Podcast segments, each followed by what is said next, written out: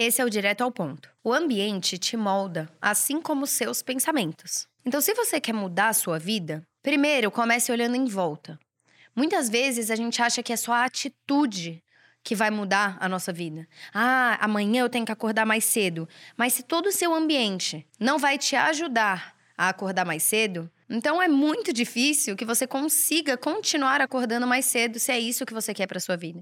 Ah, eu quero acordar e realizar um exercício físico porque eu sei que isso vai melhorar o meu desempenho no trabalho, né? O meu desempenho no meu negócio, o meu desempenho na vida. Só que aí você deixa, você não arruma a sua roupa de ir treinar antes de dormir, que isso seria algo muito bom para você mudar o ambiente, o contexto. Você deixa o celular do lado da cama para você já acordar e mexer nele, começar a procrastinar, ao invés de deixar ele longe da cama para você ter que levantar. Então você não molda o ambiente para que ele te ajude a fazer aquilo que você gostaria de fazer. E quando eu falo ambiente, eu tô falando tanto o ambiente físico, que é esse que eu acabei de citar, quanto o ambiente de pessoas à sua volta.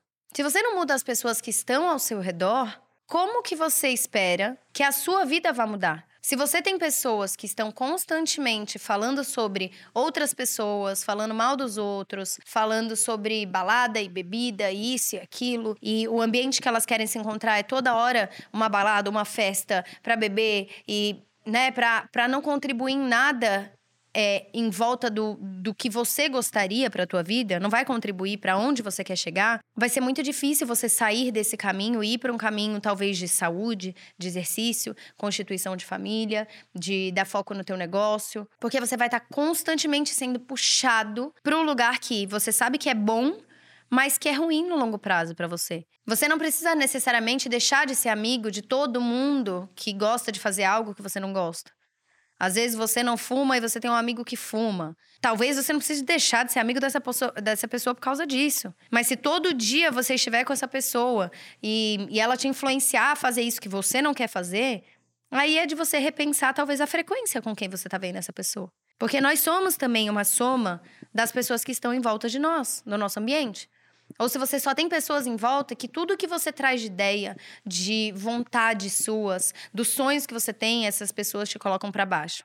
Ah, para de sonhar, para com isso, que bobeira. Você vai aos poucos se tornando mais inseguro, fazendo menos coisas, se arriscando menos, e perdendo todo aquele potencial que você tinha, ele vai ficar só em potencial. Ele não vai se tornar realidade. Então, reflita sobre não só os seus pensamentos, mas também o ambiente que você está, físico e as pessoas que constituem ele.